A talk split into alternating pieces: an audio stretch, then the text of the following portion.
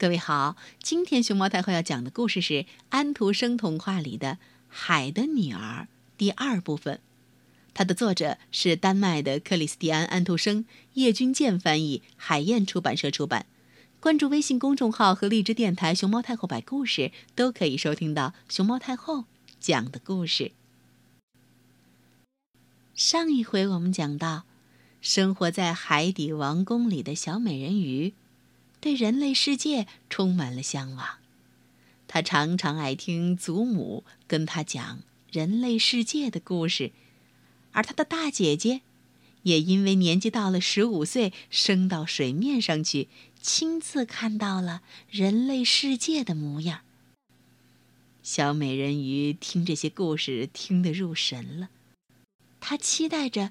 自己也升出水面，亲自去看到那个全新世界的一天。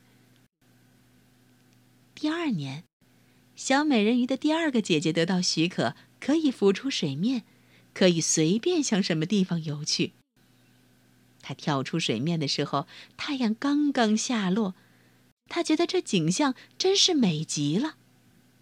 她说：“这时。”整个的天空看起来像一块黄金，而云块呢？哦，他真没有办法把它们的美形容出来。它们在他头上掠过，一会儿红，一会儿紫。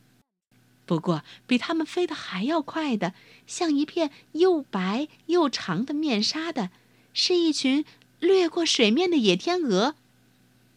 它们飞向太阳，它也向太阳游去。可是太阳落了，一片玫瑰色的晚霞慢慢的在海面和云块之间消逝了。又过了一年，第三个姐姐浮上去了，她是他们中最大胆的一位，因此她游向一条流进海里的大河里去了。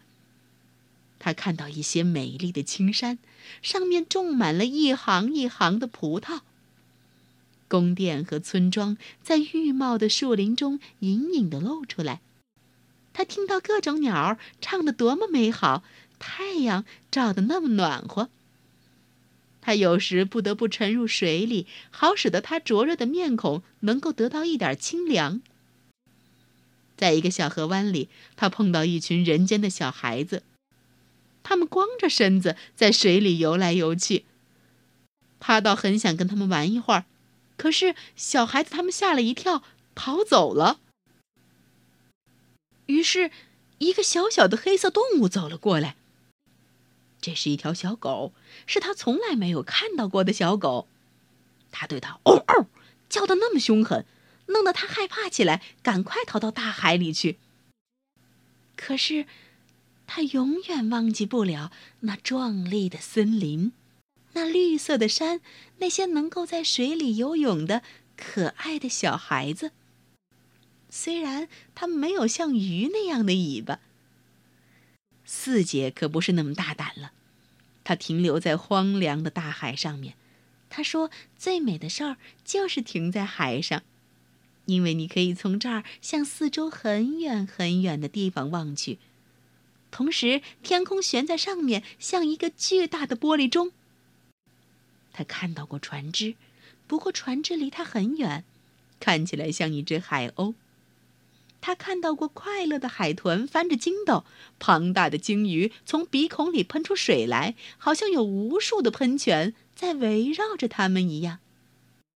现在轮到吴姐了，她的生日恰恰是在冬天，所以她能看到其他的姐姐们在第一次浮出海面时所没有看到过的东西。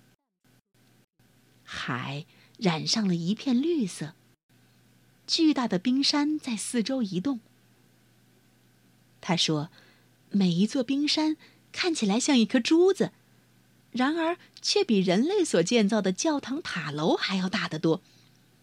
它们以种种奇奇怪怪的形状出现，它们像钻石似的射出光彩。”他曾经在一个最大的冰山上坐过，让海风吹着他细长的头发。所有的船只绕过他坐着的那块地方，惊惶的远远避开。不过，在黄昏时分，天上忽然布起了一片乌云。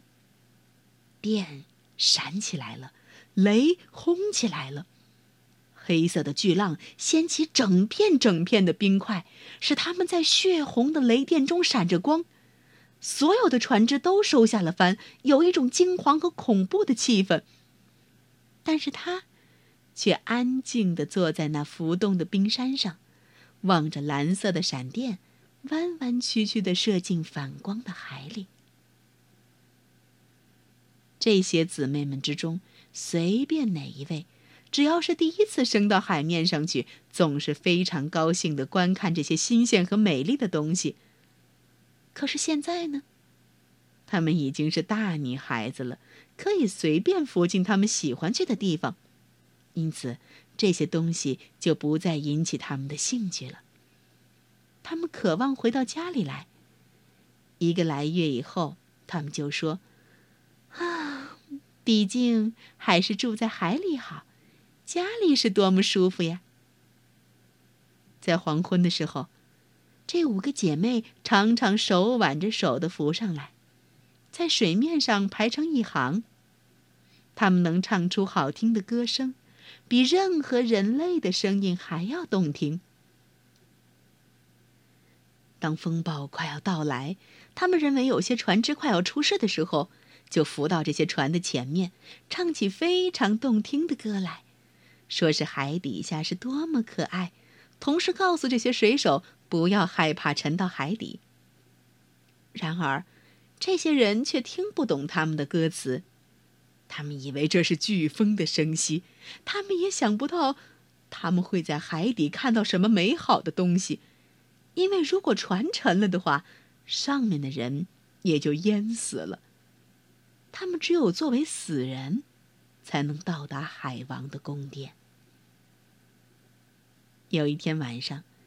当姐妹们这么手挽着手的浮出海面的时候，最小的那位妹妹单独的待在后边，瞧着他们。看样子，她好像是想要哭一场似的。不过，人鱼是没有眼泪的，因此她更感到难受。啊，我多么希望我已经有十五岁呀！她说。我知道，我将会喜欢上面的世界，喜欢住在那个世界里的人们。终于，他真的到了十五岁了。你知道，你现在长成大人了，他的老祖母说：“来吧，让我把你打扮的像你的几个姐姐一样。”于是，他在这小姑娘的头发上。戴上了一个百合花边的花环。不过，这花环上的每一个花瓣是半颗珍珠。老太太又叫八个大牡蛎紧紧地附贴在公主的尾巴上，来表示她高贵的地位。这，这真叫我难受。小人鱼说：“ 当然，为了漂亮。”一个人是应该吃点苦头的，老祖母说。哎，小人鱼倒真想能摆脱这些装饰品，把这沉重的花环扔向一边。他花园里的那些红花，他戴起来要适合得多，但是他不敢这样办。嗯，再会吧，他说。于是他轻盈和明朗的像一个水泡。冒出水面了。当他把头伸出海面的时候，太阳已经下落了，可是所有的云块还像玫瑰花和黄金似的发着光。同时，在这淡红的天上，太白星已经在美丽的、光亮的眨着眼睛。空气是温和的、新鲜的，海。非常平静。这儿停着一艘有三根桅杆的大船，船上只挂了一张帆，因为没有一丝风吹动。这时候，水手们正坐在护卫所的周围和帆横的上面。这儿有音乐，也有歌声。当黄昏逐渐变得阴暗的时候，各色各样的灯笼就一起亮起来了。它们看起来，就好像飘在空中的世界各国的旗帜。小人鱼一直向船窗那儿游去，每次当海浪把它拖起来的时候，它可以透过像镜子一样的窗玻璃，望见里面站着许多服装华丽的男子。但他们之中最美的一位是那有一对大黑眼珠的王子。无疑的，他的年纪还不到十六岁，今天是他的生日，正是这个缘故，今天才这样热闹。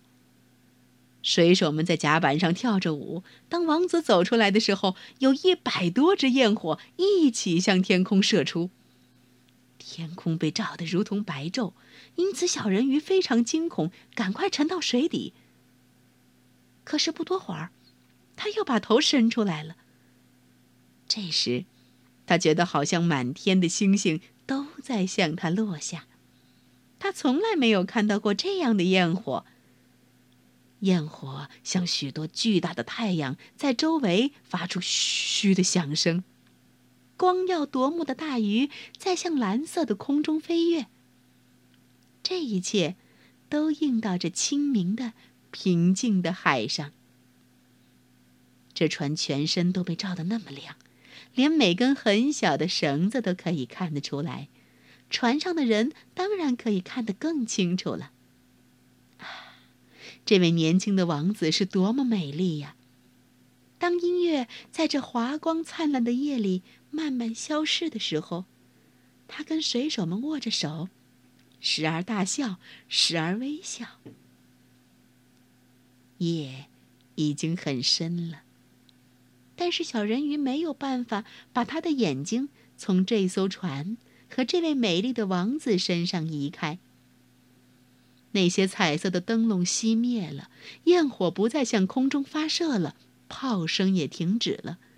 可是，在海的深处起了一种嗡嗡和隆隆的声音。他坐在水上，一起一伏的飘着，所以。他能看到船舱里的东西，可是船加快了速度。他的帆先后都张起来了，浪涛大起来了，沉重的乌云浮起来了。远处闪电来了，啊，可怕的大风暴快要到来了。大风暴会给这艘船。和第一次伸出水面的小美人鱼带来怎样的经历呢？明天，熊猫太后摆故事将继续为你更新《海的女儿》第三部分。